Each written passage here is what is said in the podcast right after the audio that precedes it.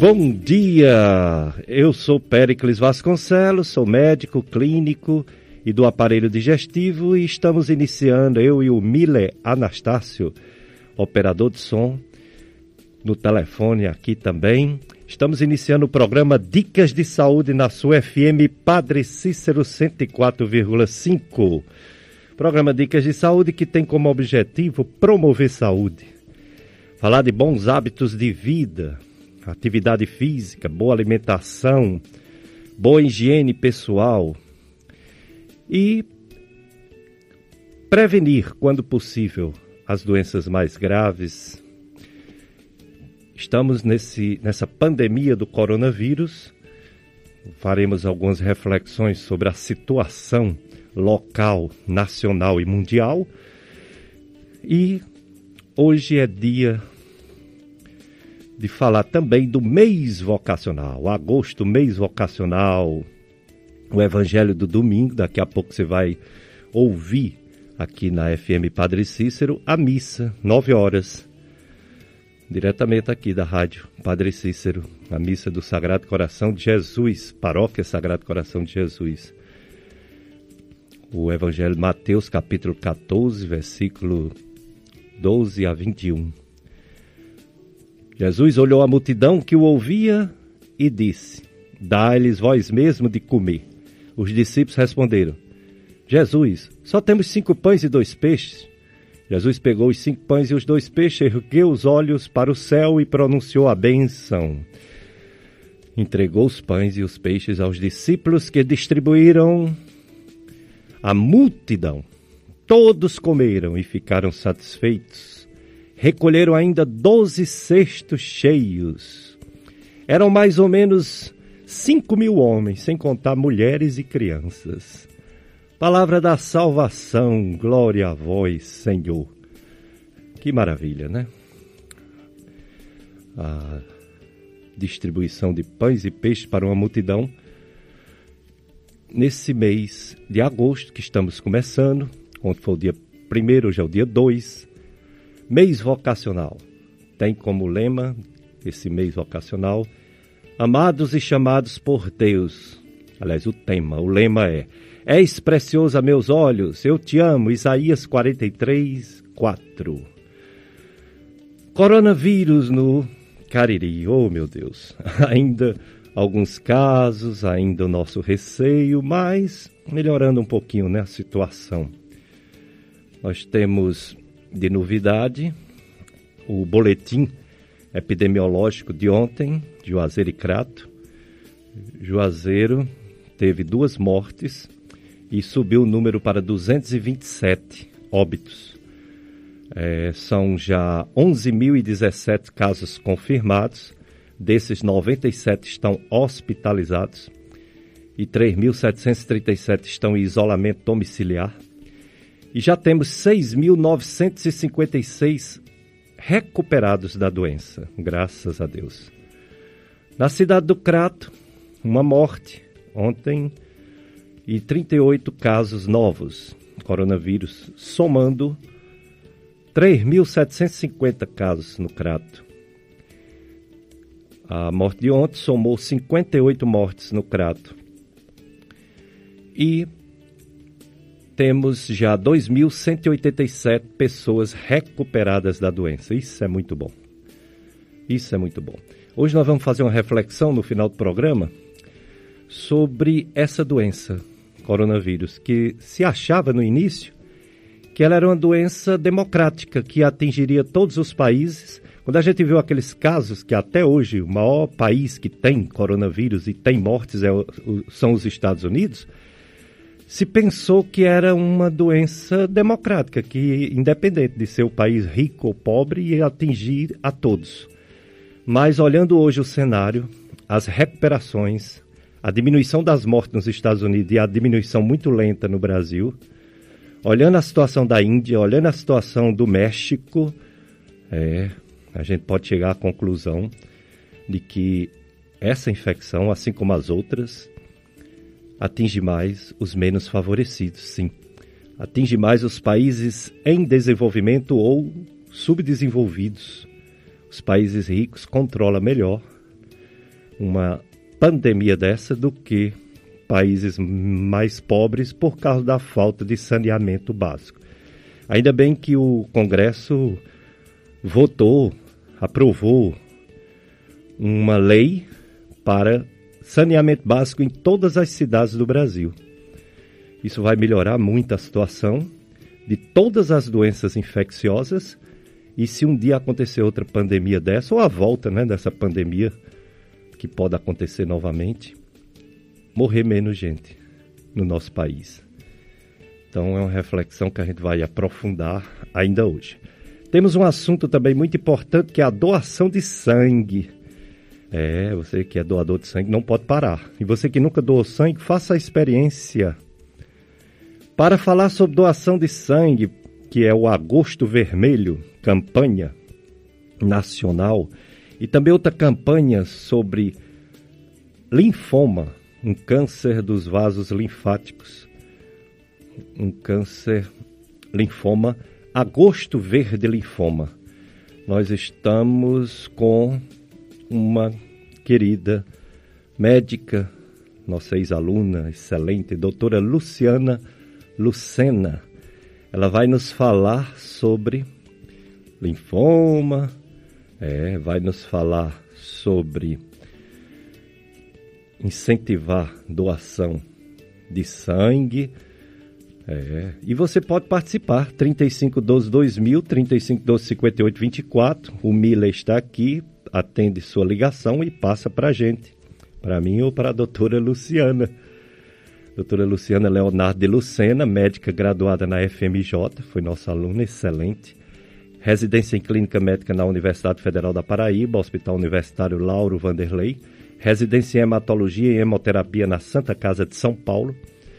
É médica hematologista, a, a, área da medicina que trata as doenças do sangue, como as anemias, as tromboses, as hemofilias, a leucemia, que é o câncer de sangue, os linfomas, que são os cânceres dos gânglios linfáticos.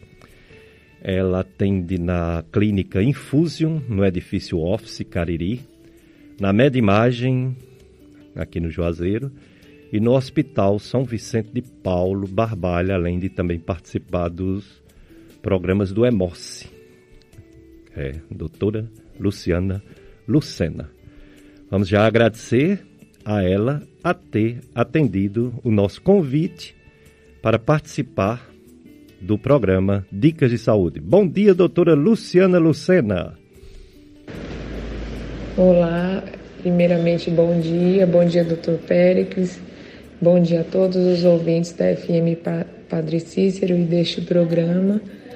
É com muita alegria que eu estou aqui hoje para falar sobre o, mês de agosto, Agosto Verde, que é um mês dedicado à campanha de combate aos linfomas. Que, e eu espero conseguir repassar para todos os ouvintes, para a população, um pouco desse tipo de câncer, que é um, um câncer do sistema linfático, das células linfáticas, e repassar, tirar dúvidas e em relação às outras doenças hematológicas mais comuns que a gente vê por aí. E espero que seja um debate bastante proveitoso para todos nós. É, hoje vai ser sobre doenças do sangue. Hoje vai ser sobre. Abriu, abriu aqui, vamos dar os avisos. Sobre linfoma, sobre leucemia, sobre anemia, doação de sangue. Doutora Luciana Lucena médica hematologista. O número do clube de amigos também é 3512 5824. Esse número 3512 5824 também é do WhatsApp. Mais um canal de comunicação para você, amigo, amiga da FM Padre Cícero. Quer atualizar seu cadastro, esclarecer dúvidas ou fazer sugestões? Envie uma mensagem de texto ou de voz para esse número 3512 5824. Clube de Amigos da FM Padre Cícero, juntos somos mais amigos. Doutora Luciana Lucena, médica hematologista, o que é o linfoma? Já sabemos, você já adiantou que, era um, que é um tumor de vasos linfáticos, Mas como se forma este câncer nos gânglios, gânglios que é, que é conhecido popularmente como ínguas? Como se forma o linfoma, doutora Luciana Lucena? Falando de forma bem generalizada, é, os linfomas são um tipo de tumor maligno do nosso sistema imune, das células chamadas linfócitos. Esses linfócitos, eles são células de defesa que todo mundo tem e que essas células estão localizadas no nosso sistema linfático e nos nossos gânglios. Como essas células estão localizadas em todo o nosso organismo, então um, o linfoma, de uma maneira geral, pode se localizar em qualquer parte do corpo, mas Comumente, é, os linfomas aparecem nos nossos gânglios, nos gânglios linfáticos, também conhecidos popularmente como as ínguas. É, então, o paciente começa a aparecer com caroços, com aumento de linfonodos, principalmente na região do pescoço, da axila, da virilha.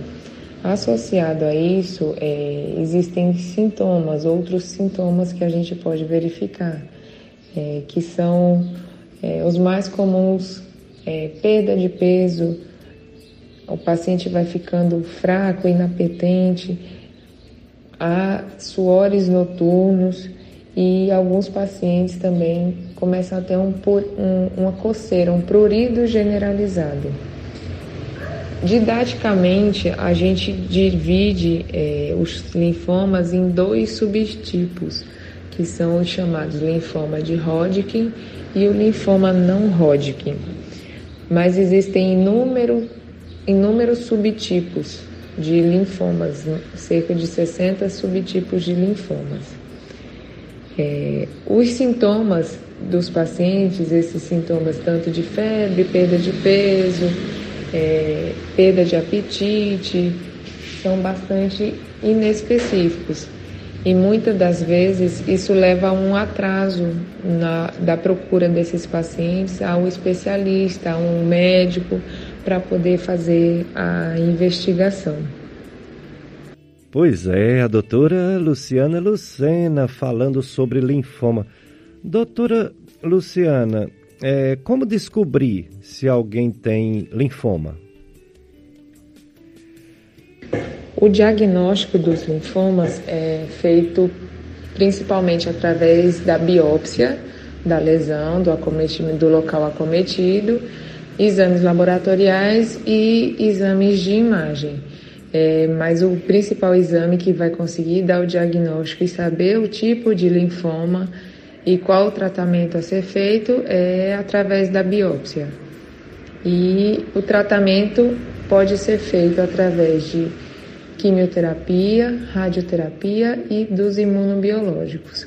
A gente vai direcionar o tratamento a depender do tipo de linfoma diagnosticado pela biópsia. Dicas de saúde na sua FM Padre Cícero. Eu sou Péricles Vasconcelos, sou médico, mestre em medicina clínica e especialista em aparelho digestivo. Estou aqui com Mila Anastácio, operador de som, levando o programa Dicas de Saúde e você pode participar. 3512 2000, 3512 5824. Você tira sua dúvida.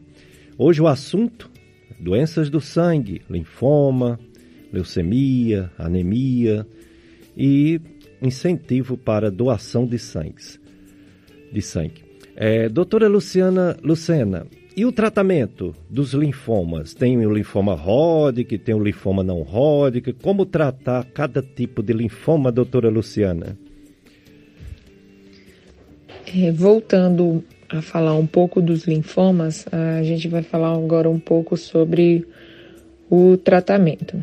Então, assim, o tratamento é basicamente realizado dependendo de alguns fatores. Dentre eles estão qual o tipo de linfoma do paciente, se é o linfoma Hodgkin ou um linfoma não Hodgkin.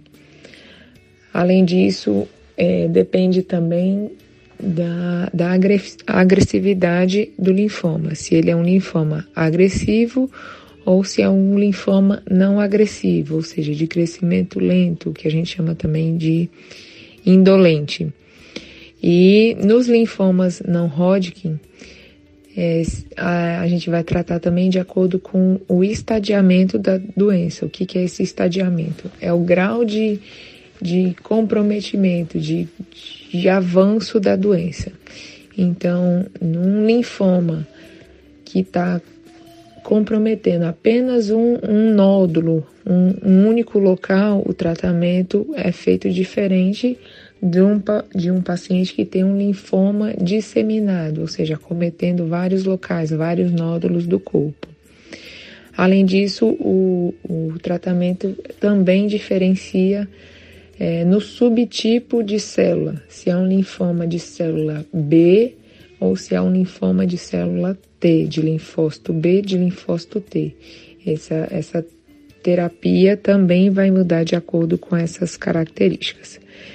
Então, vamos lá, os linfoma de Hodgkin, é, eles são tratados, se for doença localizada, a gente pode optar por fazer apenas radioterapia. Então, se é um, um paciente que chega, fez um, uma biópsia, tinha um nódulo no pescoço e através de exames de imagem a gente confirmou que essa doença estava localizada apenas no pescoço, a gente pode tentar fazer só a radioterapia. Alguns casos, quando tem só doença localizada em, em, pescoço e às vezes em algum outro nódulo próximo, a gente pode tentar fazer alguns ciclos de quimioterapia associada à radioterapia. Já naqueles pacientes com linfoma de Hodgkin disseminado, ou seja, que tem doença, vamos supor, no pescoço, na axila, em linfonodos do abdômen e linfonodos na virilha. Então, esse tratamento vão ser com mais sessões de, de quimioterapia. Agora, falando um pouco dos linfomas não Hodgkin. Então, também a gente vai precisar fazer o estadiamento e a quimioterapia é, vai ser dependendo deste estadiamento. Naqueles pacientes que têm linfomas agressivos, ou seja, de crescimento rápido e de estadiamento, também com comprometimento de vários locais do corpo, o tratamento é feito com quimioterapia associado a uma imunoterapia. Que depois dessa, dessa droga, desse imunoterápico, a gente conseguiu altas, altas taxas de recidiva da doença. Já naqueles pacientes que têm um linfoma não Hodgkin de baixa agressividade, ou seja, aquele linfoma indolente, por vezes a gente não faz o tratamento, é, a gente fica fazendo o acompanhamento, já que é uma doença de crescimento lento e às vezes os pacientes não têm sintomas. Então a gente mantém esse acompanhamento e caso o paciente venha a, a aparecer com algum sintoma, ou seja, ele começa a, o gânglio a crescer, começa a ter perda de peso, suores noturnos, febre, comprometimento nos exames laboratoriais, a gente avalia e pensa em realmente fazer o, o tratamento quimioterápico nesses pacientes. É, nos, nos pacientes que têm recidiva da doença, então são pacientes com linfoma agressivo que não respondem ao primeiro tratamento, tratamento quimioterápico, existe a opção também do transplante de medula óssea. Nesses pacientes a gente a primeira opção é um transplante autólogo, ou seja, a gente coleta as próprias células tronco dele, do próprio paciente, faz um novo ciclo de quimioterapia e depois faz é, o transplante de medula dele para ele mesmo na tentativa de recidiva, ou seja, na tentativa de cura da doença. Já em relação aos linfomas de células de linfócitos T, a quimioterapia, existe também a necessidade de tratamento quimioterápico. Então, existem diferentes formas, diferentes quimioterapias e nem todo paciente com linfoma vai precisar de tratamento quimioterápico. Naqueles pacientes com linfomas pouco agressivos, a gente só faz, às vezes, só o acompanhamento. E hoje a ciência vem estudando inúmeros fármacos, é, vários, todo ano são aprovados novos fármacos é, na tentativa de diminuir os efeitos colaterais das quimioterapias e fazer uma terapia-alvo, ou seja, é, fármacos que atacam somente a célula cancerígena. Porque atualmente os quimioterápicos, além de destruírem as células cancerígenas, eles destroem também as não cancerígenas. Por isso que a quimioterapia para linfoma, ela tem tantos efeitos colaterais. Tem a queda de cabelo, tem é, mucosite, ou seja, ficam lesões é, na, na boca, pode causar aumento da chance de infecção, porque vai destruir não só as células de defesa, é, vai destruir, desculpa, vai destruir, a, além das células cancerígenas, as células de defesa boas, que funcionam.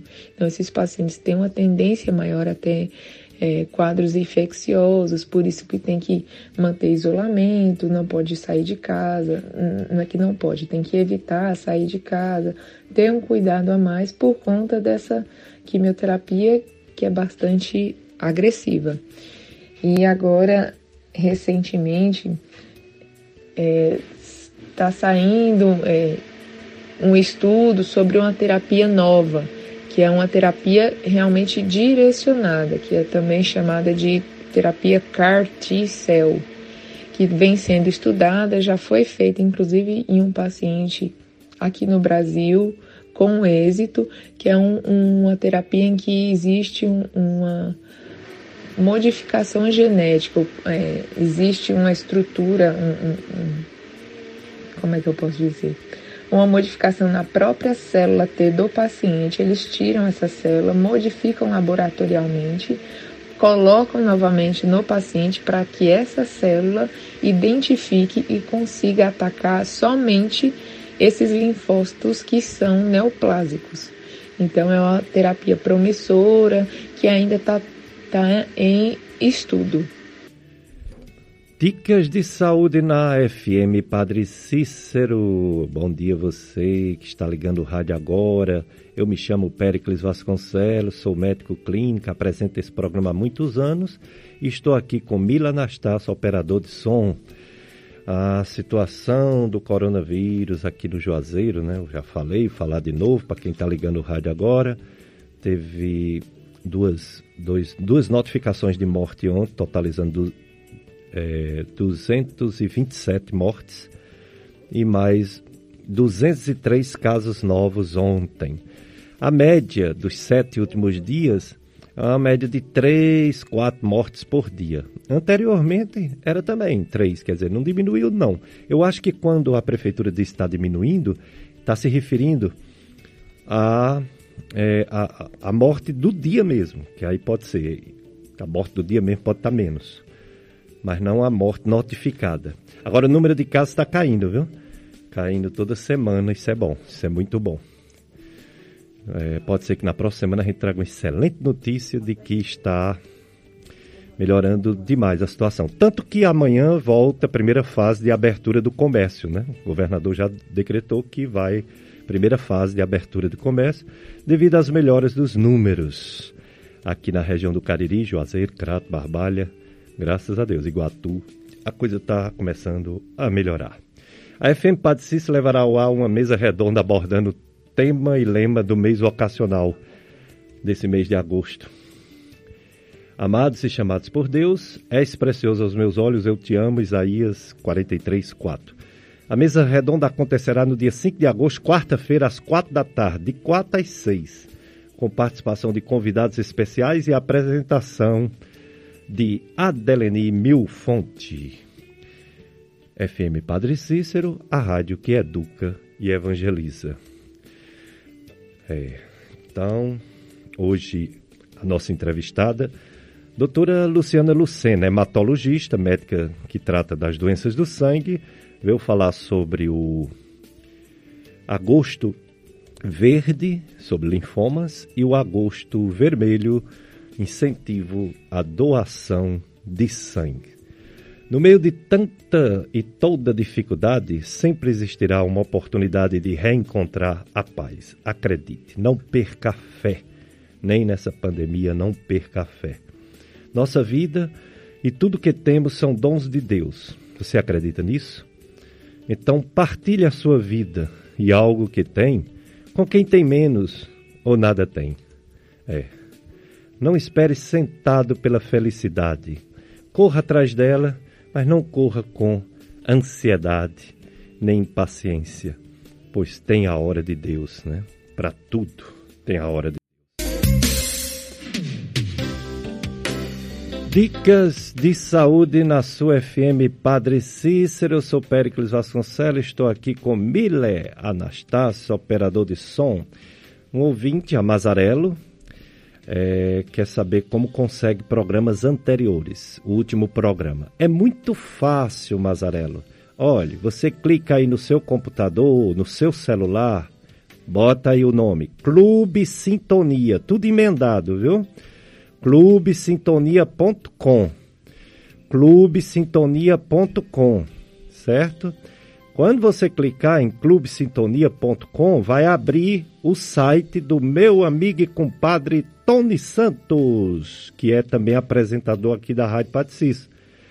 Aí você dá uma baixadazinha e você vai ver uma faixa vermelha que tem três nomes: Trânsito, Guia Saúde e Dicas de Saúde. Você vai clicar, vai dar um toque na, no nome Dicas de Saúde. Quando você clicar Dicas de Saúde, tá a minha foto aí. Dicas de saúde com o Dr. Péricles Vasconcelos. Aí tem os programas gravados em podcast. O primeiro é o tratamento oncológico, que foi semana passada com o Dr. Adriano. O segundo é hepatites virais, que foi com minha colega gastro. Eita, deu um branco agora na doutora. É, depois tem um de ginecologia e depois tem um de nutrologia. Mas tem o programa que você quer, do doutor Adriano. Depois tem o das hepatites com minha colega doutora Valquíria. Depois tem um ginecológico com a doutora Cássia. E tem um de nutrologia e Covid com o doutor Thales Aníbal. Ok?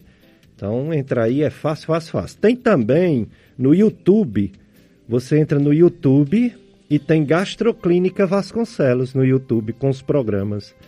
E se você baixar o aplicativo Podcast, você baixar o podcast, tem o podcast Dicas de Saúde também com os programas, entendeu? Três formas de você conseguir os programas anteriores, Mazarelo.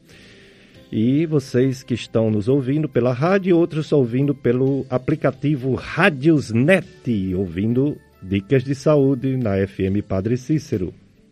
Você empresário e microempreendedor, anuncie sua marca produto ou serviço na emissora mais popular da região do Cariri. FM Padre Cícero, você encontra programação educativa e religiosa de qualidade, pacotes promocionais com grande qualidade de spots, chamadas, horários de grande audiência, bonificações e valores bastante acessíveis. Ligue em horário comercial e faça seu orçamento conosco, 3512 2000 Faça parte desta família, seja apoiador cultural desta missão Educar e Evangelizar. FM Padre Cícero. Entrevistando doutora Luciana Lucena, médica hematologista, falou sobre linfoma e agora vai falar sobre as doações de sangue, que imagino que tenha diminuído nessa pandemia, o pessoal está com medo de sair de casa, né? Para doar sangue. Mas se você sair de casa de máscara, você está protegido desde que você não fique muito próximo das pessoas. Usando máscara, você está protegido. E você vai continuar fazendo seu ato de caridade cristã e de humanismo, doação de sangue. Você que nunca doou sangue, faça sua experiência. Doutora Luciana, Lucena, como estão as doações de sangue no Cariri nesse tempo de pandemia? É, bom, em relação à doação de sangue, é, mesmo devido a essa pandemia, é, a gente continua com um estoque razoável no banco de sangue. É, o número de doações realmente diminuiu em relação ao que era antes da pandemia, mas a gente está conseguindo manter esse estoque, muito provavelmente também porque diminuiu um pouco a demanda. Como a gente precisou ficar em, em isolamento, ficou mais em casa, consequentemente, o número de pacientes que precisam de sangue, que são principalmente aqueles pacientes é, vítimas de, de acidentes, politraumatizados. Então, esse número de, de vítimas reduziu e, com isso, reduziu um pouco a demanda. Mas isso não quer dizer que a gente ainda não precise de doadores. As doações estão acontecendo normalmente, claro que não do mesmo modo como era. É, as, existe um, um limite né, de, de pessoas, a gente evita aglomerar as pessoas lá no, no Emoce para fazer a doação. Então, é, antes existia um, um, agendamento, era necessário, mas aí depois, como a demanda ainda está um pouco, tá pouca, é, a gente tem conseguido fazer captar os doadores em, em horários bem flexíveis, é, nunca tem aglomeração e a gente está conseguindo manter esse, esse estoque sanguíneo. E, inclusive, eu peço, solicito a, a, toda a população, a todas as pessoas que são aptas a doarem, para continuar é, fazendo suas doações, porque, infelizmente, até o presente momento, o homem nem a ciência conseguiu inventar, descobrir nenhum substituto para o sangue e os derivados dele. Então a gente precisa realmente da doação, da colaboração da população para poder, para poder manter o nosso banco de sangue sempre dentro da, da normalidade, da capacidade.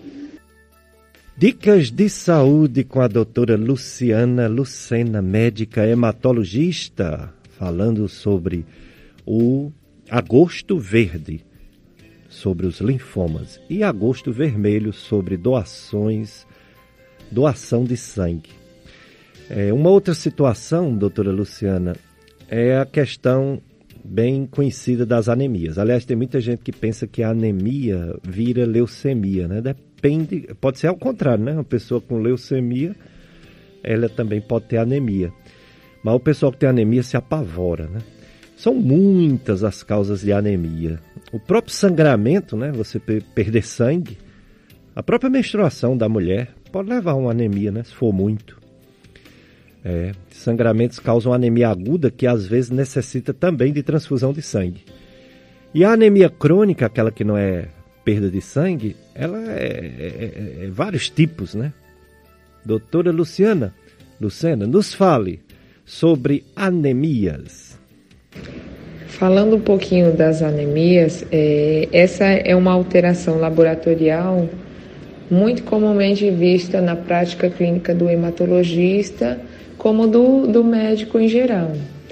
E não existe essa relação de a pessoa ter anemia e ser um fator de risco para desenvolvimento de câncer, seja ele linfoma, leucemia ou qualquer outro tipo de câncer. O paciente, quando é diagnosticado com anemia, ele precisa investigar a causa dessa anemia, ou seja, a anemia é sempre consequência de alguma coisa que está errada. E existem inúmeros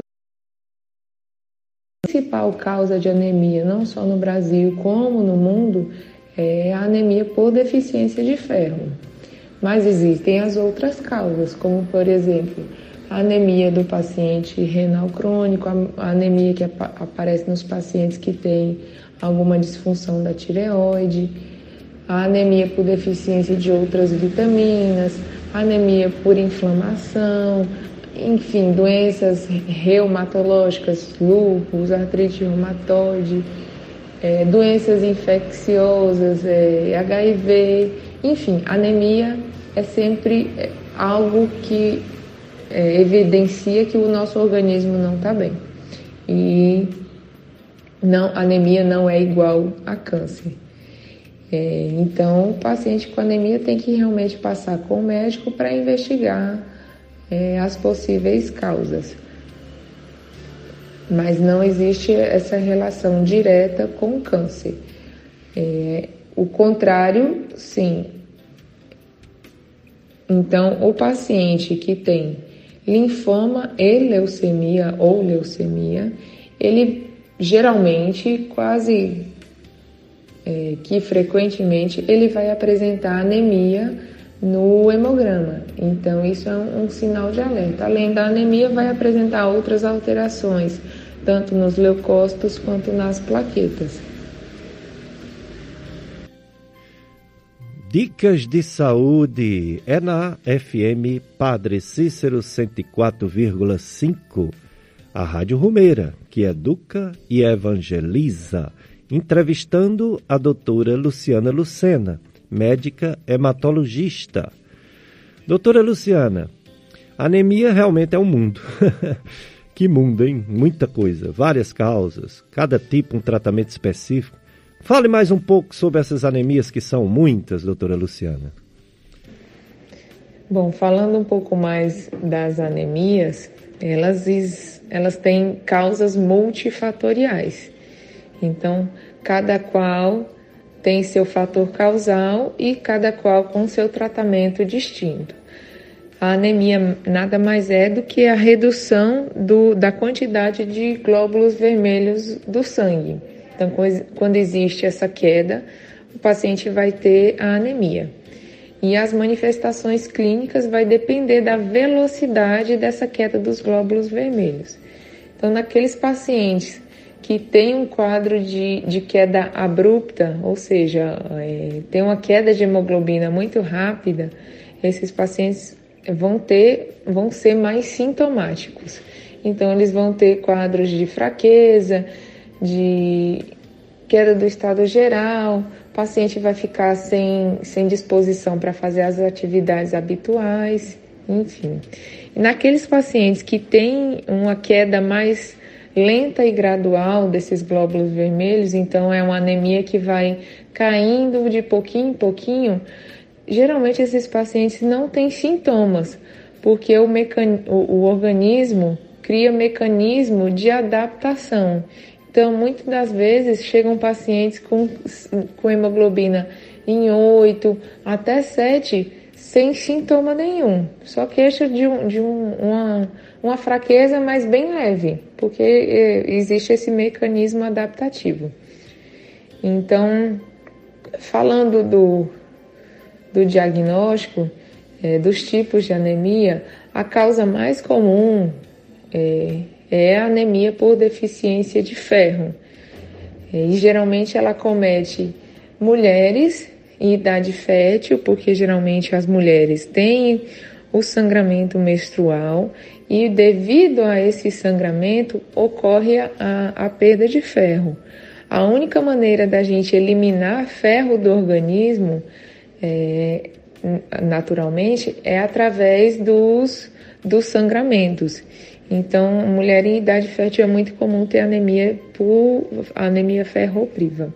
Além disso, nas crianças, devido ao crescimento, existe uma demanda maior de ferro.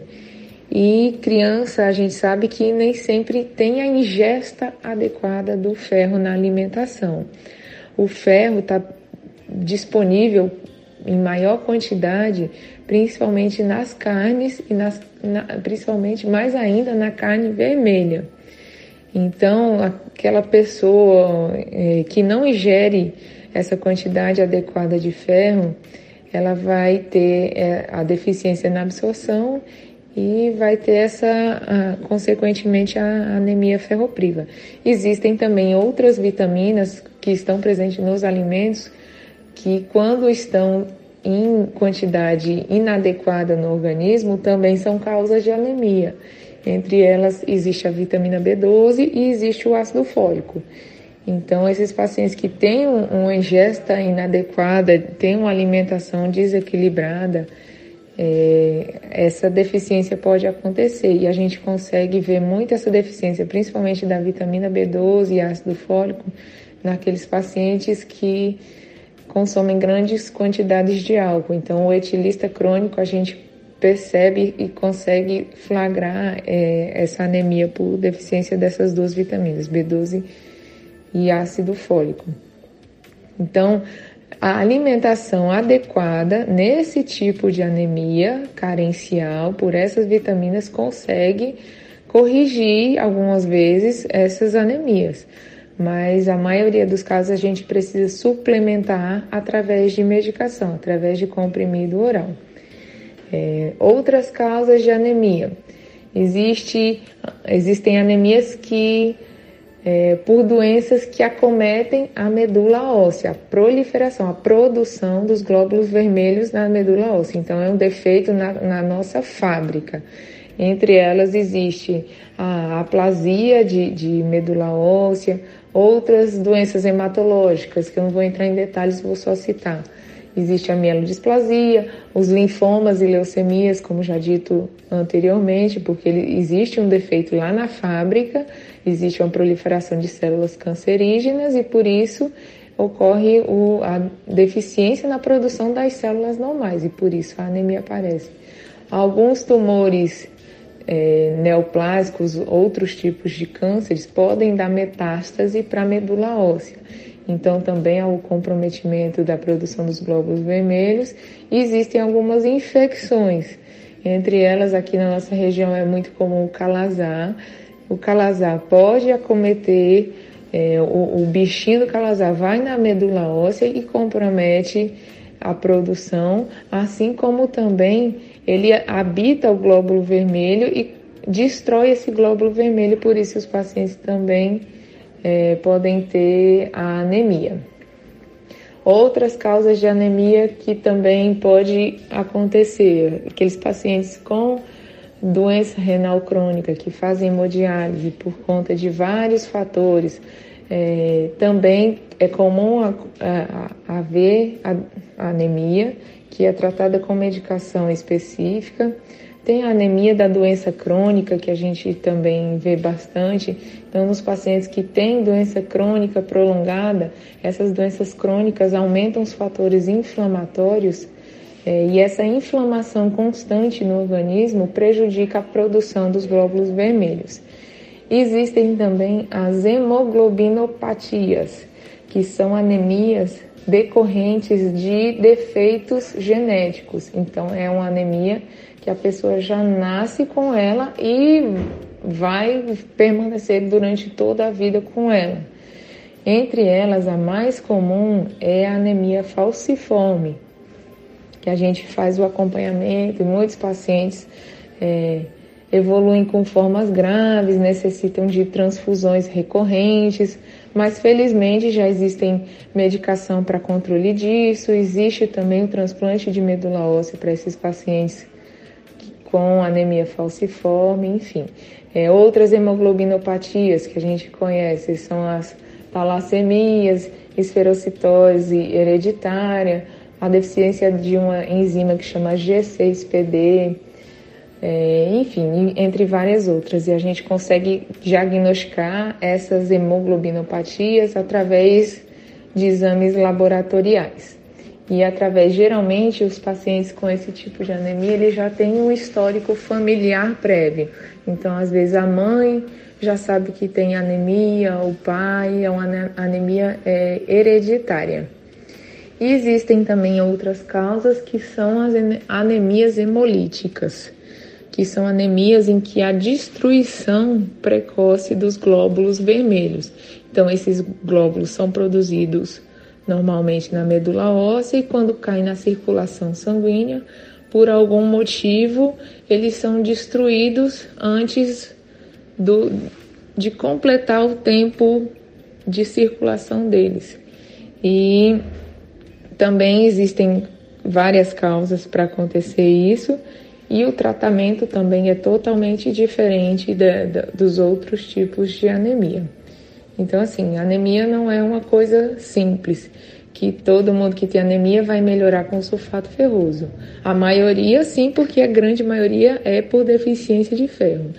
Mas a gente precisa investigar, porque a anemia, como eu disse, é sempre consequência de algo que está errado. Tá certo? Dicas de saúde com a doutora Luciana Lucena, médica hematologista, falou bastante sobre anemias e você pode participar. Se quiser fazer alguma pergunta, tirar sua dúvida com a doutora Luciana, você liga ou então manda uma mensagem pelo 3512 2000 ou pelo 3512 5824. Esse 3512 2000 também é WhatsApp, você pode mandar uma mensagem. E o Miller está aqui, o Miller Anastácio, ele pega a mensagem e a gente envia para a doutora Luciana Lucena responder. É isso aí, meu irmão, minha irmã. É tanta coisa ruim, mas também tanta coisa boa. É, tudo contribui para a glória daqueles que amam o Senhor.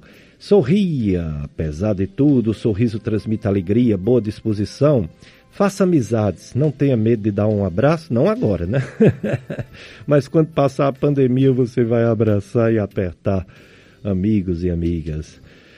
É, a medicina é a arte de prevenir doença quando possível.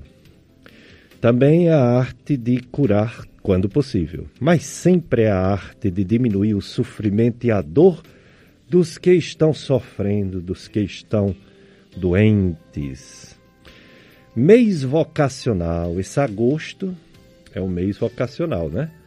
O tema é Amados e Chamados por Deus e o lema é És precioso a meus olhos, eu te amo. Isaías, capítulo 43, versículo 4.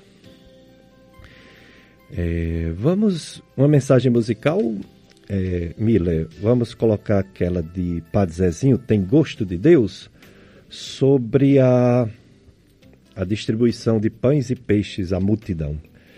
Uma multidão de 5 mil homens, sem contar as mulheres e as crianças, que era difícil contar. Menino demais correndo, né? Era difícil contar. Contaram mais ou menos 5 mil homens, fora as mulheres e as crianças, que eram muitas. E eles com fome, aquela multidão ouvindo o sermão de Jesus Cristo. E Jesus disse: Deem vocês mesmos de comer a eles, aos discípulos. Aos discípulos, como, Senhor? Só tem cinco pães e dois peixes. Jesus pegou os cinco pães e dois peixes, fez sua oração, elevou a mão e os olhos ao céu, abençoou os pães e os peixes e mandou os discípulos distribuir. E os discípulos assim fizeram, distribuíram com a multidão aqueles cinco pães e dois peixes Todos comeram, ficaram saciados, satisfeitos e ainda recolheram doze cestos cheios de, do que sobraram, de pães e de peixe. Dicas de Saúde, FM Padre Cícero. Eu sou Péricles Vasconcelos. Estou aqui com Mila Anastácio, operador de som, conduzindo o programa Dicas de Saúde nesse dia 2 de agosto, domingo do Senhor. É, ainda bem que os casos, até no interior, estão diminuindo de coronavírus. Na capital a gente já sabia, né? A gente já sabia que estava diminuindo os casos. Agora é muito bom saber que no interior também está diminuindo, tanto que amanhã, primeira fase de abertura do comércio em Juazeiro, Crato, Barbalha, é, Missão Velha, é, Iguatu, na verdade, é, a queda não é igual, né? Porque no, na capital a queda é bem mais impactante. É, só para vocês terem ideia, o registro ontem em Fortaleza foram de apenas seis, seis mortes. Fortaleza, o estado todo, seis mortes. E aqui duas. Quer dizer, duas no Juazeiro, uma no Crato, já faz três, três no resto do estado realmente aumentou no interior né, e diminuiu bastante nas capitais, inclusive no Ceará. Algumas capitais como Fortaleza, o próprio Recife, Natal, Manaus diminuiu bastante o número de casos, graças a Deus. Tanto o número de casos quanto principalmente o número de mortes, né? Já tem 7.704 mortes no Ceará. Mas é bom saber que ontem foi registrada seis mortes no Ceará. E ontem mesmo, dia de sábado, foram apenas três mortes no estado do Ceará. É, no caso do da abertura amanhã, nós teremos sim essa abertura, mas tem alguns pontos que ainda não podem né, abrir. Então vocês fiquem atentos.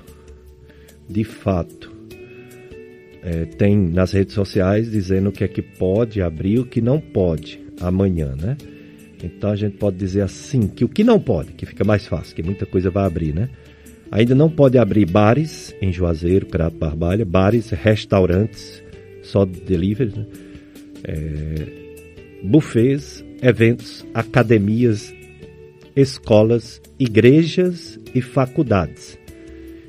Essa, esses, lugar, esses locais não podem abrir, está prevista a abertura para setembro. Mas muita coisa vai abrir, inclusive comércio de roupa, de higiene, de limpeza, de esporte, cultura, lazer, comunicação, publicidade, editoriais, é, tecnologia, logística, transporte, cadeias automotivas, textos, vão abrir a partir de amanhã, com muito cuidado, usando máscara, é obrigatório já o uso de máscara em todo o território cearense. O distanciamento social é essencial para não pegar essa doença e a higiene, né? Lavar bastante as mãos, é importantíssima. Vamos voltar para a entrevista com a doutora Luciana, mas antes é, dizer que o amigo ama em todos os momentos, é um irmão na adversidade. Provérbio 17, 17. Portanto, meu amigo, minha amiga, faça parte do clube de amigos da Rádio FM Padre Cícero, colabore para, para que esta obra de comunicação da nossa região continue promovendo o bem Fazendo seu cadastro como amigo da rádio, você nos ajuda a levar uma programação que educa, evangeliza, informa e anima todos os dias, 24 horas por dia. Saiba como ser um amigo da rádio ligando, enviando uma mensagem de texto ou voz em horário comercial para o WhatsApp do Clube dos Amigos. Clube de Amigos 3512 5824. 3512 5824. Doutora Luciana Lucena, médica hematologista, nos fale um pouco sobre é, a diferença é, entre linfoma e leucemia, porque leucemia é um tipo de, de câncer no sangue. Fala então sobre a, a leucemia, doutora Luciana.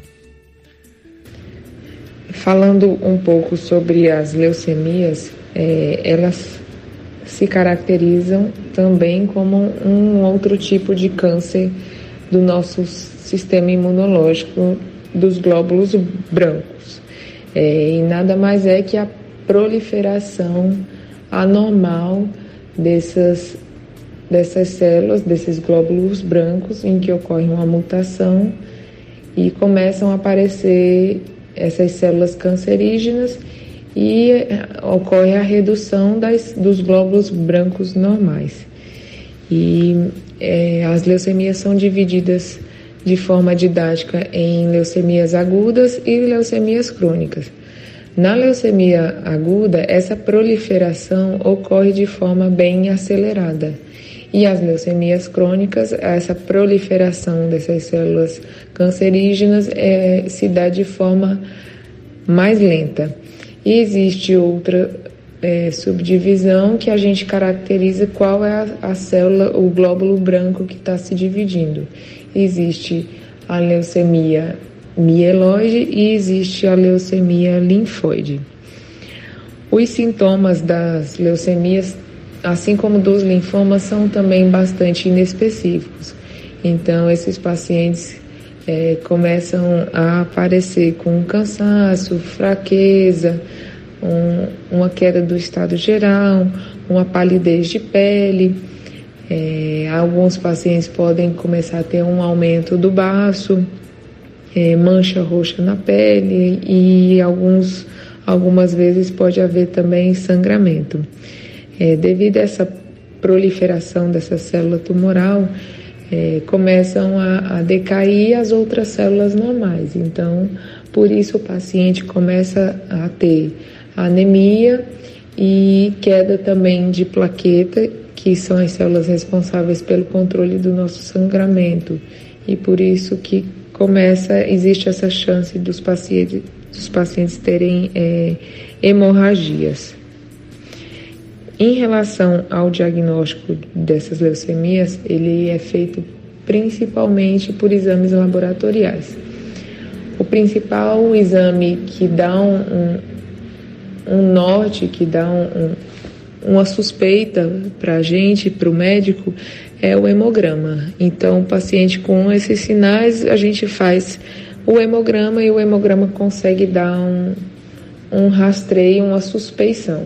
A partir do hemograma são feitos outros exames, é, o, principalmente o aspirado da medula óssea, que também é conhecido como mielograma, e a partir desses exames a gente consegue definir o tipo e o subtipo da leucemia para poder iniciar o tratamento.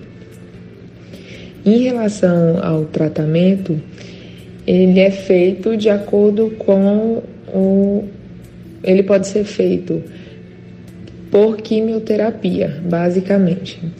Essa quimioterapia pode ser feita através de comprimido ou de atra através de medicações na veia. E vai depender do subtipo de leucemia. Basicamente, as leucemias crônicas que têm um crescimento tumoral de forma lenta, a gente consegue fazer esse tratamento com quimioterapia oral. Então, o paciente é, toma comprimidos de quimioterapia. Em relação às leucemias agudas, essas que têm um, um crescimento acelerado dos, das células neoplásicas, a quimioterapia é feita através de medicação na veia, endovenosa. E geralmente é uma quimioterapia um pouco mais agressiva e que tem a tão temida queda de cabelo que os, os pacientes temem. Em alguns casos, é, a gente precisa também, dependendo do, do, da idade do paciente, enfim, vários outros fatores, a gente encaminha esses pacientes para transplante de medula óssea, mas isso varia de caso a caso.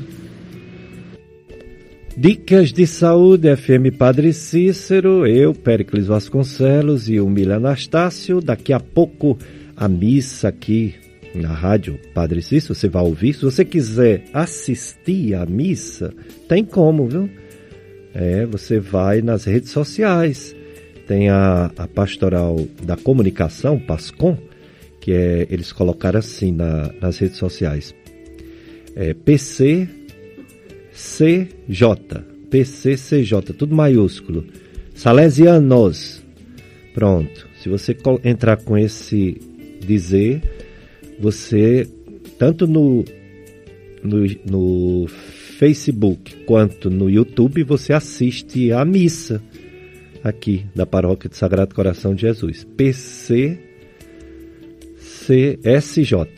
Salesianos, no plural.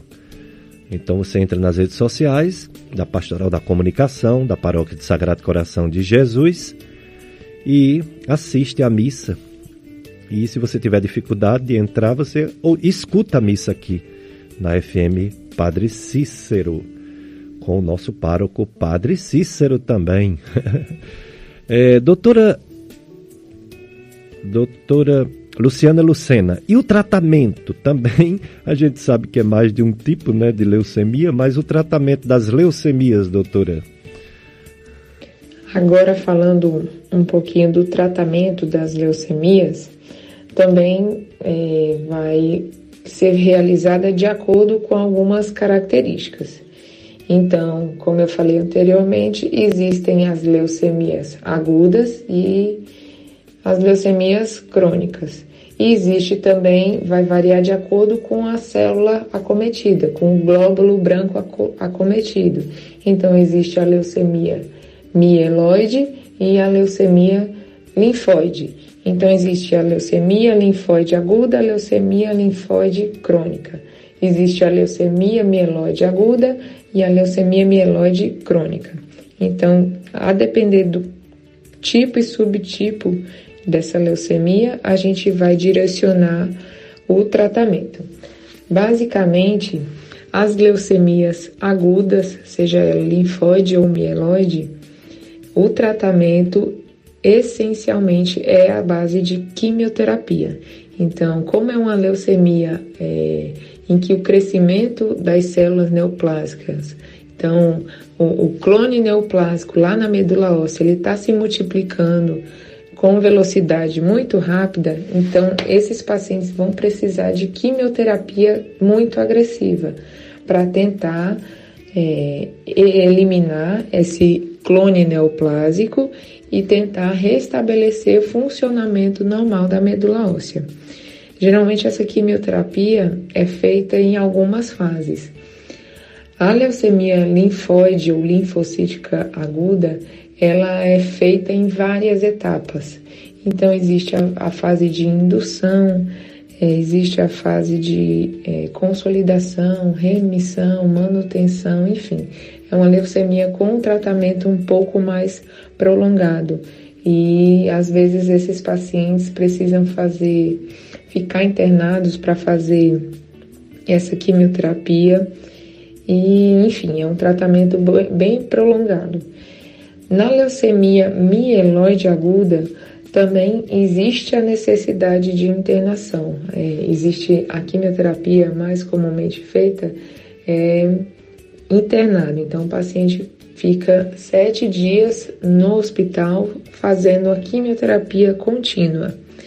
Depois, após um mês dessa quimioterapia, a gente avalia novamente a medula óssea, então faz o exame de aspiração do aspirado da medula, também chamado de mielograma, para avaliar se existe, se existe ainda doença. A partir de então, existe a fase de consolidação. Se o paciente entrou na fase de remissão, ou seja, a gente conseguiu exterminar esse clone neoplásico na medula óssea dele, a gente entra na fase de consolidação é, para evitar que tenha ficado algum resquício de célula neoplásica e essa célula, porventura, volte a se multiplicar. Então, para isso que existe essa fase de consolidação, para evitar que qualquer resquício que esteja ali volte a se multiplicar. Aí agora vamos para as leucemias crônicas. Na leucemia mieloide crônica, o crônico, como o nome já diz, é porque essa célula neoplásica ela se multiplica em velocidade mais lenta. Então, é, o paciente fica assintomático às vezes por meses até anos. Então, nessa leucemia LMC, leucemia mieloide crônica, o tratamento é necessário com quimioterapia, mas a quimioterapia é através de um comprimido. Então, o paciente todo dia vai ingerir um comprimido e a gente vai ficar monitorando e essa medicação consegue é, voltar, fazer com que a, a, medula óssea volte a produzir células normais. Só que é um, um, um tipo de leucemia que até o presente momento não tem cura. Então, se o paciente começa, inicia o tratamento com a medicação oral e por conta própria decide parar, enfim, alguns acham que né, cansam de tomar a medicação, porque é uma medicação que vai ser tomada pelo resto da vida. Então, decide parar de tomar, está hum, cansado de fazer o tratamento, existe é, a grande possibilidade dessa leucemia, que era crônica, se transformar e virar uma leucemia aguda. Então, a partir desse momento, quando existe essa falha terapêutica do, da medicação oral, esses pacientes vão precisar internar para fazer quimioterapia venosa, quimioterapia agressiva, já que a doença deixou de ser crônica e passou a ser uma, uma doença aguda. Enfim, mas a maioria dos pacientes com a, a leucemia mieloide crônica que seguem o tratamento que tomam a medicação direitinho têm vida normal, não, não, vão ser assintomáticos, é como uma doença, qualquer outra doença crônica, ou seja, como uma hipertensão. O hipertenso precisa tomar o comprimido todo dia para controlar a pressão. Se ele deixa de tomar, a pressão dele vai subir. O diabético também precisa controlar é, o diabetes dele tomando medicação, seja comprimido ou insulina. Os pacientes com leucemia mieloide crônica, do mesmo jeito tomou a medicação, a leucemia fica controlada. É, já na, na leucemia linfóide ou linfocítica crônica, alguns pacientes é, às vezes não necessitam também, como nos casos dos linfomas não agressivos, os linfomas indolentes, alguns desses pacientes não precisam de tratamento quimioterápico. É, a LLC, ou leucemia linfocítica crônica, é uma doença que acomete os idosos. Então, é, o tratamento quimioterápico vai depender de vários fatores. Alguns já estão em idade avançada, ou seja, descobre com 70, 80, 90 anos de idade. E dependendo, dependendo do, do status, da, de, das comorbidades, de como esse idoso se encontra, de como está é, o grau de leucemia linfocítica crônica dele, a gente opta por tratar, é, muitas das vezes com comprimido, e dependendo do, do da situação, a gente avalia a, a quimioterapia endovenosa. Então, esse, esse tipo de leucemia tem essas peculiaridades, vai depender de vários outros fatores. Então, assim, basicamente, é, o tratamento das leucemias agudas é, é isso. Então, pode-se fazer quimioterapia oral, quimioterapia venosa e, em alguns casos, como por exemplo da LLC, a gente nem quimioterapia faz, fica só observando e acompanhando o paciente. Dicas de saúde com a doutora Luciana Lucena e os ouvintes participando. A nossa amiga Socorro, Socorro, ela diz assim: é, e a alimentação para não pegar uma doença dessa?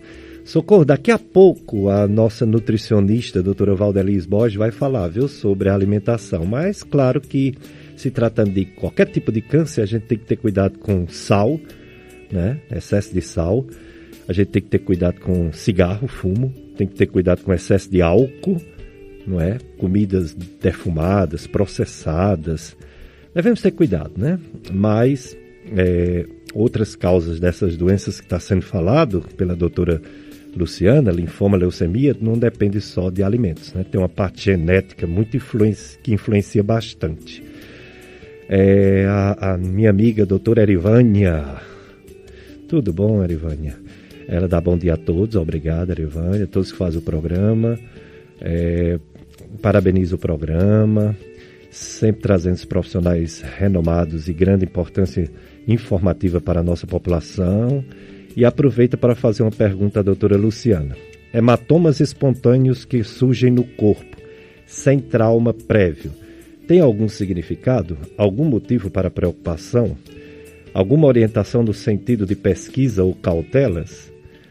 Obrigado, doutora Erivânia. Um bom domingo para você, viu, para sua família.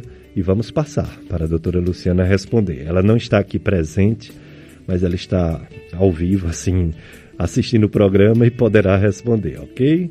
Por falar nisso, doutora Luciana, vamos falar agora sobre o transplante né, de medula óssea, que é um dos tratamentos, um caso assim mais grave de leucemia, né? Então, o transplante de medula, doutora Luciana. É, só para finalizar o tratamento, é, a respeito do transplante de medula óssea. Então, a gente vai pensar em transplante de medula é, apenas nas exceções.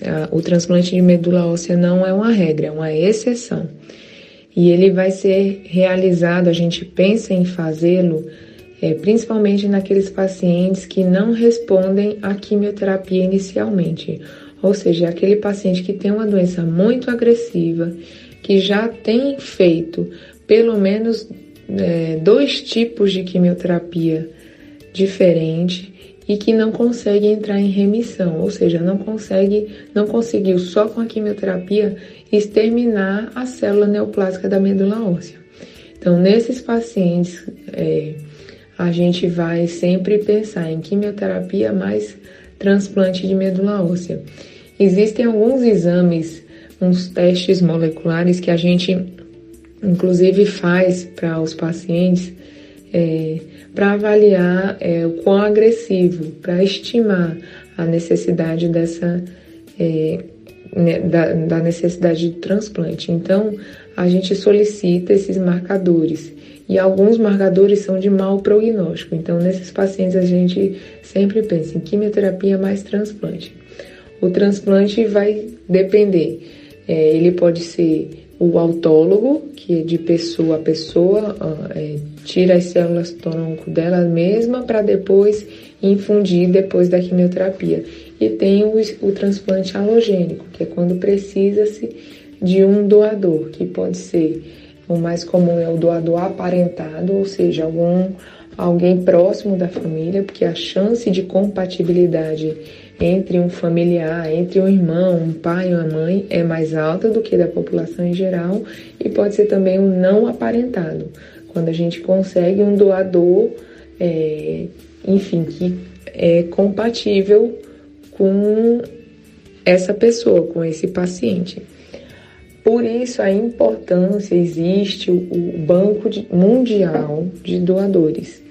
E por isso, como é, existe uma heterogeneidade, uma grande variedade de, de etnias, de raças, é, no Brasil e no mundo, principalmente no Brasil, existe uma grande dificuldade em, em, no encontro desses doadores compatíveis. Por isso que quanto mais pessoas é, se candidatarem a serem doadores de medula óssea, fica mais, vamos dizer, mais fácil o encontro de um, um doador compatível. Então, por isso a importância de, das pessoas irem no banco de sangue, irem no, no hemocentro de suas cidades e fazerem o cadastro para serem doadores de medula óssea por conta dessa dificuldade em se encontrar, às vezes, um, um, um, doador compatível na família, a gente vai e busca através desse banco de, de doadores. Dicas de saúde, FM Padre Cício, ouvindo realmente a entrevista com a doutora Luciana Lucena e os ouvintes participando.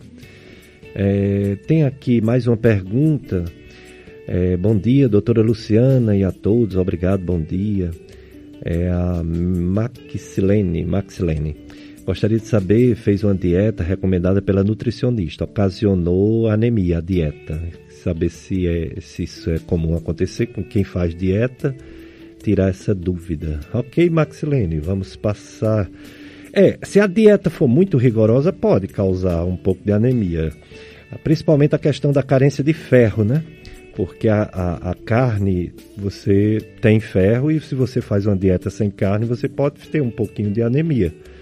Mas a maioria das nutricionistas, a maioria não, todas, faz uma alimentação balanceada para isso não acontecer. Dicas de saúde em tempo de pandemia do coronavírus. Eu sou Péricles Vasconcelos, sou médico, mestre em medicina clínica e especialista em gastroenterologia, aparelho digestivo. Estou com Mila Anastácio. Estamos entrevistando a doutora Luciana Lucena, hematologista, sobre linfomas, leucemias, anemias, transfusão de sangue. E vamos ouvir agora as dicas dos nossos colaboradores. Respondendo a nosso ouvinte Socorro, a doutora Valdeliz vai falar sobre Alimentação diante do medo que temos de pegar um câncer. O que seria uma boa alimentação, doutora Valdeliz Borges, nutricionista? Olá, eu sou Valdeliz Borges, nutricionista clínica. Estou aqui para mais uma dica de saúde. A dica de hoje é sobre anemias e alimentação. Sempre que bate um cansaço, uma sensação de fraqueza, um desânimo, todo mundo já pensa em anemia. Vocês concordam? A anemia é causada pela diminuição do número de glóbulos vermelhos no sangue, que são as hemácias. Essas células elas contêm ferro e são responsáveis por levar oxigênio para todo o organismo. Essas anemias elas podem ser causadas por deficiência de vários nutrientes, como ferro, vitamina B12, até proteína. Porém, a anemia que é causada por deficiência de ferro, que é a anemia ferropriva, é a mais comum entre elas. A questão muito delicada de tudo isso é quando o paciente ele quer tratar sozinho essa anemia. Então é necessário um acompanhamento médico e nutricional. É um assunto muito sério. Vou citar aqui agora alguns alimentos, né, que são fontes de ferro. Porém, as quantidades diárias ficam por conta do profissional, que deve respeitar a sua individualidade. O ferro ele é fornecido ao organismo por alimentos de origem animal e vegetal. Porém, os de origem animal é melhor aproveitado pelo organismo. Sempre que for de origem vegetal, precisa estar na presença da vitamina C, né, que vai aumentar a absorção dele, deixar mais disponível. As melhores fontes de ferro são carnes vermelhas, principalmente fígado de qualquer animal, assim como outras vísceras também, rim e coração. Carne de aves e peixes também são boas opções. Ao contrário do que muitas pessoas pensam, o leite e o ovo não são fontes importantes de ferro. Mas o mercado ele já tem muito leite enriquecido com ferro. Entre os alimentos de origem vegetal, destacam-se como fontes de ferro, principalmente as folhagens verde escuras, exceto o espinafre, mas o agrião, couve, cheiro verde são boas opções. Em relação às leguminosas, eu consigo citar o feijão, a fava, grão de bico, ervilha, lentilha, grãos integrais enriquecidos, nozes, castanhas, derivados de cana também são boas opções, né? Como eu já citei, no mercado ele existe muito alimento enriquecido de ferro, farinhas, né, cereais, mas deve-se ficar atento também a outros ingredientes. Um bom profissional vai te ajudar nessas escolhas, tá? Um grande abraço e conte comigo. Olha aí, a doutora Laudelis Borges, nutricionista. Agora vamos para a dica de atividade física com o educador, professor Renan Torquato.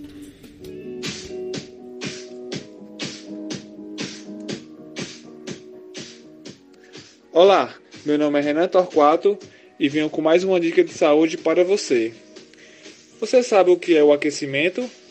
Para que serve e por quanto tempo se deve fazê-lo? Um aquecimento em geral visa prevenir lesões, aumentar a resposta física e mental e também melhorar o desempenho na sua sessão de treino. Sua função é literalmente aquecer, aumentar a temperatura do corpo, a frequência cardíaca o fluxo sanguíneo e também seu metabolismo.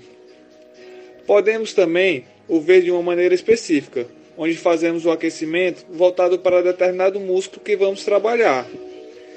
Quanto à duração, não podemos ser nem tão forte a ponto de prejudicar o início do seu treino ou chegar a algum tipo de lesão e nem tão fraco como você estivesse andando pelo shopping. Em relação ao tempo, normalmente de 5 a 10 minutos é o ideal.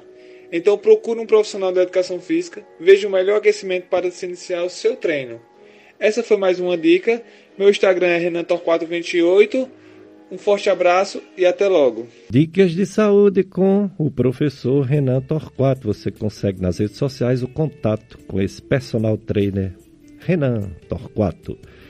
Doutora Luciana, e o tratamento dos linfomas e, da e, das leucemias é feito pelo SUS, igual como é feito em clínica privada ou planos de saúde? E uma pergunta importante que gera muita dúvida também é essa que o Dr. Pericles fez. É, como é que é feito o, o, o diagnóstico, se o tratamento é feito pelo SUS?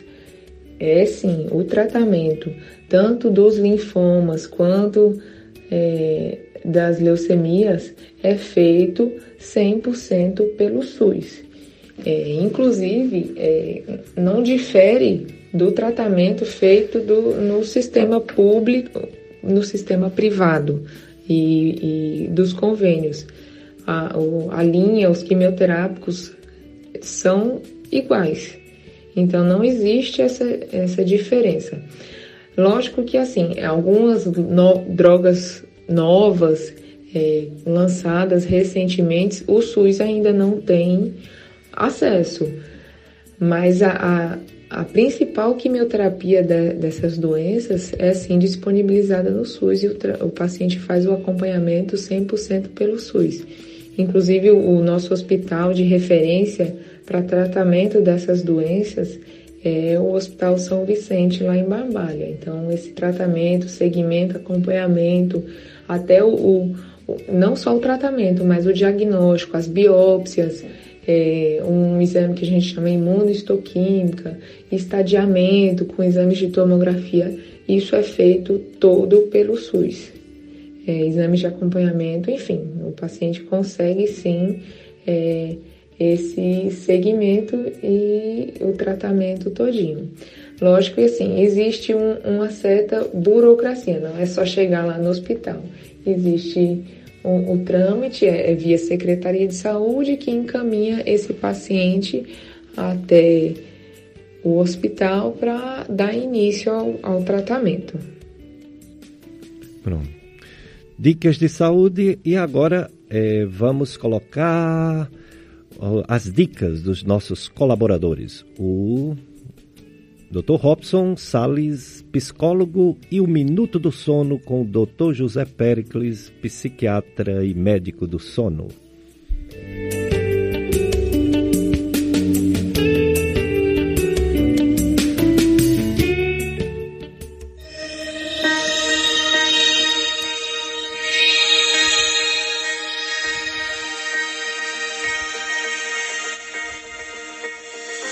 Olá, bom dia. Sou Robson Sales, psicólogo clínico. Vim aqui hoje falar com vocês sobre mais uma dica de saúde mental. Hoje vim falar o tempo, um grande vilão ou um grande parceiro? Aquele que pode nos ajudar ou aquele que pode nos atrapalhar? E aí, o tempo está te ajudando ou está te atrapalhando? A dica de hoje vem exatamente para isso, para te ajudar a melhorar a gestão do teu tempo, para ajudar a melhorar a tua gestão de vida. Quando nós colocamos no papel nosso planejamento, seja ele diário, semanal, do nosso tempo, nós temos um controle bem maior e melhor sobre ele. E aí nós podemos decidir e nós podemos, de certa forma, gerir melhor esse tempo que muitas vezes era o nosso vilão. Então, que tal a partir de agora você controlar esse tempo para poder ter um tempo melhor também com tua família, com quem você ama, com quem você queria tanto ter aquele tempo livre? Então, anota, planeja, gere teu tempo melhor. Esse foi o Dicas de Saúde Mental dessa semana. Até a próxima. Segue-nos também no nosso Instagram, no arroba psicólogo Robson Salles. Até o próximo Dicas de Saúde Mental. Quando você está trabalhando, você dorme um certo horário mas no final de semana você dorme até mais tarde, isso pode prejudicar seu sono.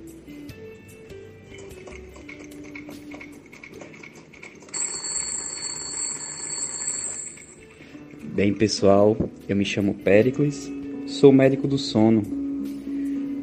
O nosso corpo, ele funciona como um reloginho. É bem verdade que temos fome perto do meio-dia, temos cansaço perto do anoitecer, e aí vai diversos sinais que nosso corpo dá, que nosso corpo funciona desse jeito. Hoje a gente vai falar sobre a regularidade, sobre a rotina. Se você tem dificuldades para dormir, é importante que você comece a mudar alguns hábitos que você pode estar construindo. Um deles é o comportamento que durante a semana muitas pessoas acabam dormindo um certo horário mas quando chega no final de semana, esses horários desaparecem.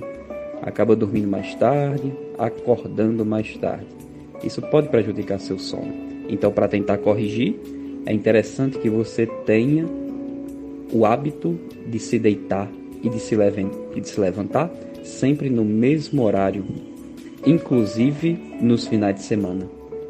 É importante tomar banho de sol de manhã, deixar o sol entrar, abrir a janela e todas as portas da casa para diminuir a quantidade de um hormônio chamado melatonina. Do mesmo jeito, é importante que a gente não cochile, não tire muitas sonecas durante o dia. E se for fazer isso, que não dure mais do que meia hora.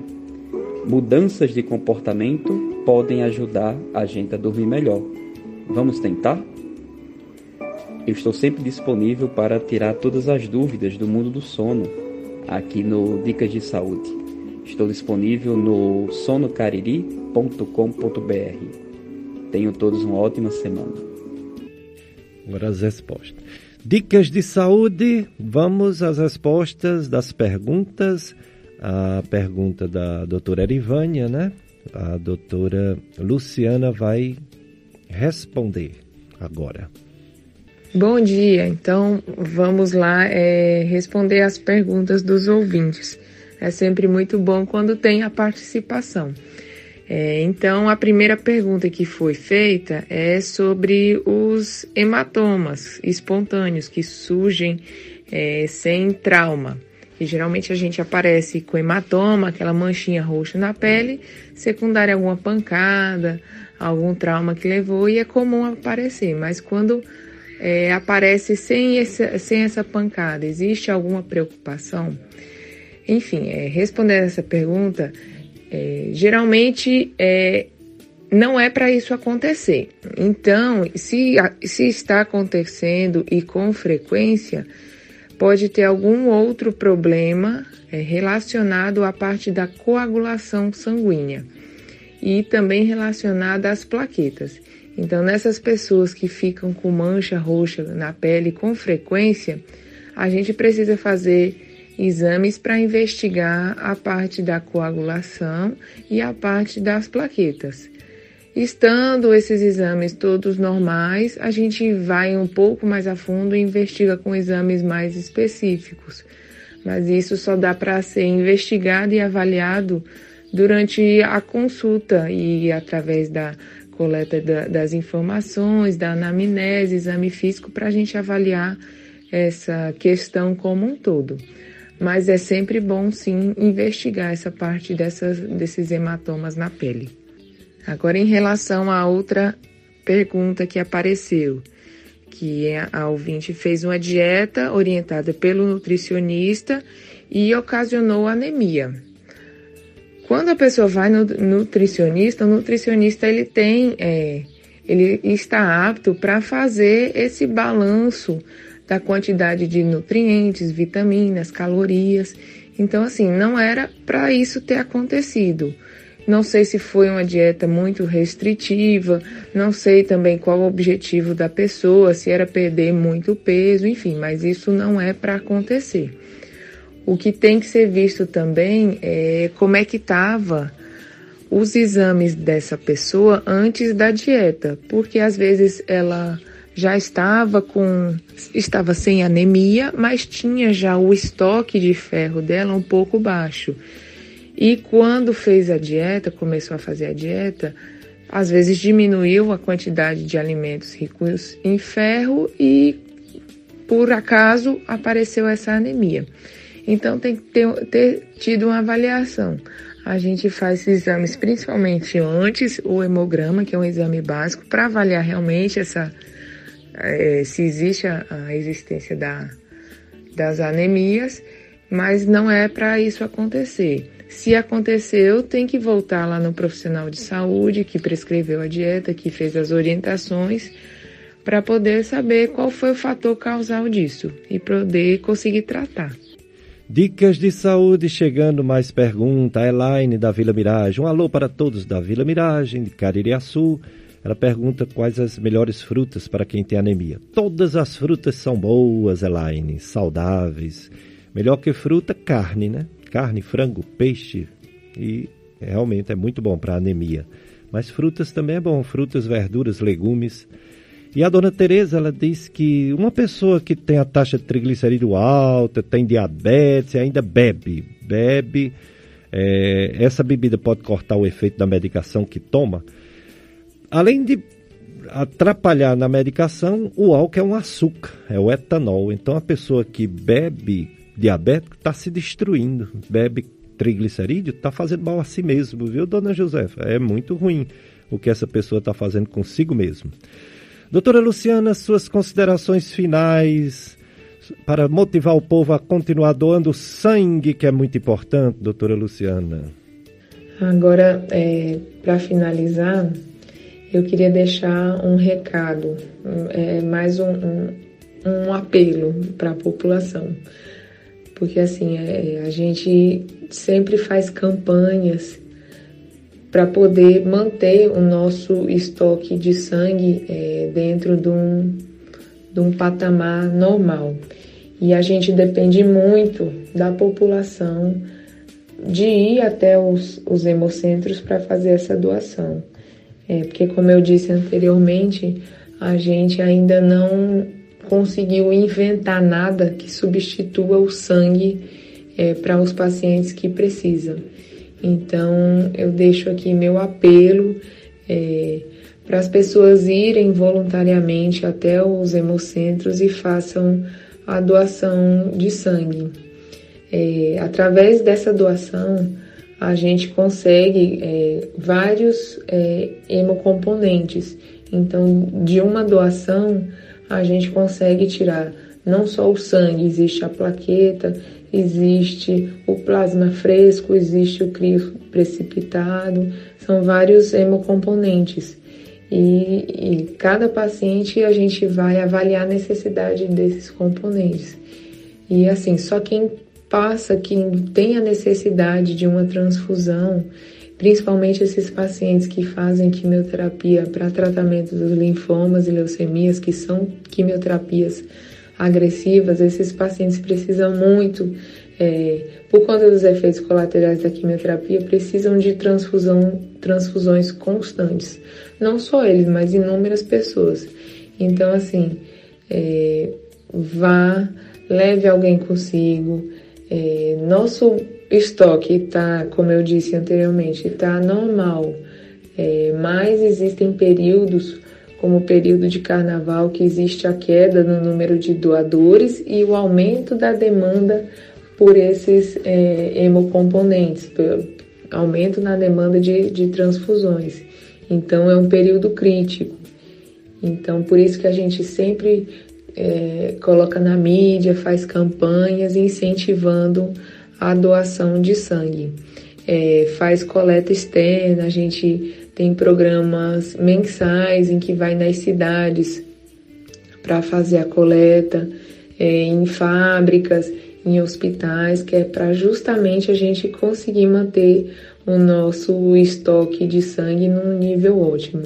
Então, se você tem alguém na família que, que precisa de transfusão, é, que conhece alguém, vá até um hemocentro e faça a doação.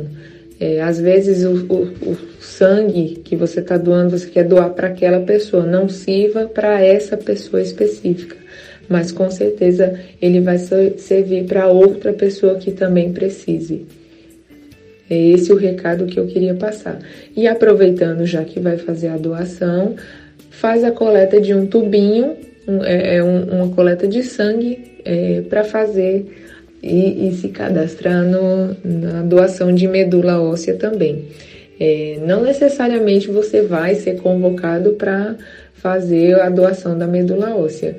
Você vai entrar lá no banco de dados né, do Brasil e do mundo e, caso necessário, é que vão, se você for compatível com alguma pessoa, algum doente que esteja precisando, é que vão entrar em contato e prosseguir aos trâmites da doação. Mas é muito importante fazer tanto a doação de sangue quanto o cadastro de doador de medula óssea. E para finalizar, eu queria deixar aqui meu agradecimento. É, é muito bom, é muito gratificante para mim falar sobre as doenças hematológicas. É, um, um último recado. Então, se você tem algum é, sintoma, seja de anemia, que faz um acompanhamento no seu PSF, o seu médico passou a medicação, você não está melhorando, procure um hematologista para ser investigado e avaliado melhor. Então, você que tem algum carocinho, é, fique de olho nesse caroço para ver se ele cresce, se você tem algum sintoma associado como perda de peso, febre, isso são sinais de alarme. E então Fique de olho, vá ao médico, faça o acompanhamento, pelo menos uma vez no ano, fazer um hemograma para ver como é que anda seus glóbulos vermelhos, seus glóbulos brancos, as plaquetas. A pessoa tem que se cuidar, mas para se cuidar tem que procurar. Então é esse o meu recado. E quero agradecer pela participação e fico à disposição para tirar eventuais dúvidas que apareçam. Muito obrigada e bom dia. Obrigado, doutora Luciana Lucena. Doutora Luciana, quem quiser falar com ela, fazer uma consulta, é no edifício Office Cariri, nono andar, na clínica Infusion, aqui no Juazeiro, ou então na Medimagem Juazeiro. E também no Hospital Maternidade São Vicente de Paulo, em Barbalha. Obrigado, doutora Luciana. Pois é, pessoal, estamos chegando ao final do nosso programa, mas não podemos deixar de dizer da esperança, porque está diminuindo o número de casos aqui no Cariri. Ah, mas estão testando pouco. É, pode ser que com as, mais testagem aumente. Mas o número de mortes está estável, com uma pequena diminuição. Se você pegar os quatro últimos dias, a média de, de morte foi 2,5, quer dizer, dois ou três mortes. Pega quatro dias mais atrás, a média de morte era 4,5, ou seja, quatro ou cinco mortes. Está diminuindo. A nível do Ceará também, seis mortes. É, ontem, notificado, três, ontem mesmo foram três. Né? E a nível do Brasil, na média móvel, que a Globo fala muito, há uma diminuição de 80 mortes por dia, está diminuindo no Brasil, 80 mortes por dia, onde foi 1.048 casos notificados. E o número de casos novos, pela média móvel, que a Globo tanto fala, também está diminuindo. Em 1.249 casos novos por dia. Ontem foi 42.578 casos novos. Isso é esperança. Ah, mas pode dar para trás? Pode. Porque nós temos que continuar distante um dos outros, temos que continuar usando máscara, temos que continuar com a higiene, lavando as mãos, tudo. Mas é uma esperança de que eu venha, domingo passado, trazer a boa notícia que aqui está bem pouquinhos casos novos e sem mortes, né? Ou com o mínimo, né? Trazer daqui a uns 15 dias ou um mês, no máximo, a notícia de que também no Brasil tem poucos casos novos é uma esperança, mas a gente sabe que tudo passa pelo comportamento do povo, né? questão de educação e o saneamento básico, que foi uma grande falha de países como o nosso Brasil, o México, a Índia, o Peru. Esses países está tendo ainda muitos casos de coronavírus e mortes pela falta de um melhor saneamento básico. Mas vamos ter fé em Deus, vamos ficar com a missa aqui diretamente do Santuário do Sagrado Coração de Jesus, transmitida pela Rádio Padre Cícero. É, no próximo domingo teremos mais uma campanha sobre a saúde do homem com o Dr. Eleazar Araújo, urologista de adultos e de crianças. Obrigado, Mila Anastácio. E obrigado você, ouvinte, pela sua audiência. Permaneçam na sintonia do amor FM Padre Cícero. Um abraço para todos.